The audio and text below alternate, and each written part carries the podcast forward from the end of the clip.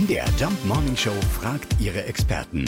Fakt oder Fake? Als Kind hat man ja immer mal damit geliebäugelt, eisig glitzernde Verkehrsschilder oder Laternenmasten, Zunge dran hm, und gucken, ob man festklebt. Bis heute wissen die wenigsten, ob das wirklich klappen würde. Jetzt fragen wir nach, aus aktuellem Anlass. Unser Mediziner ist Dr. Christoph Specht.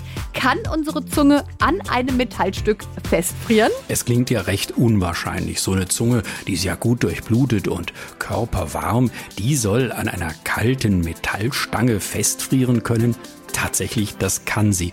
Und zwar liegt das einfach an der Feuchtigkeit, die auf der Zunge ist.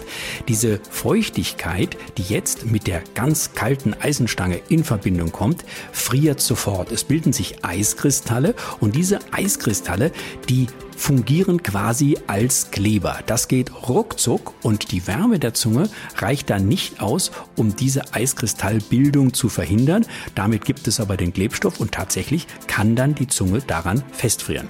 Man sollte übrigens, wenn das wirklich passiert ist, nicht versuchen, die Zunge dann mechanisch dort wieder wegzureißen. Das kann wirklich zu oberflächlichen äh, Zungenverletzungen führen. Das tut ziemlich weh. Gott sei Dank, die Zunge kann sich hervorragend regenerieren. Das wird alles alles wieder. Besser ist es aber, mit erst lauwarmem Wasser diese Zunge dann wieder abzulösen. Das hat man natürlich nicht gerade zur Hand. Das kann schon eine peinliche Situation sein, aber hier ist Vorsicht angebracht, damit eben die Schmerzen nicht ganz so stark hinterher sind. Ganz klar, die Zunge kann also wirklich an kaltem Metall festfrieren. Und kleben bleiben wir dann auch, was eine ziemlich schmerzhafte Angelegenheit wäre. Ja, wir wissen, manchmal ist der Gag den Schmerz wert, aber äh, das äh, muss jeder für sich selbst entscheiden.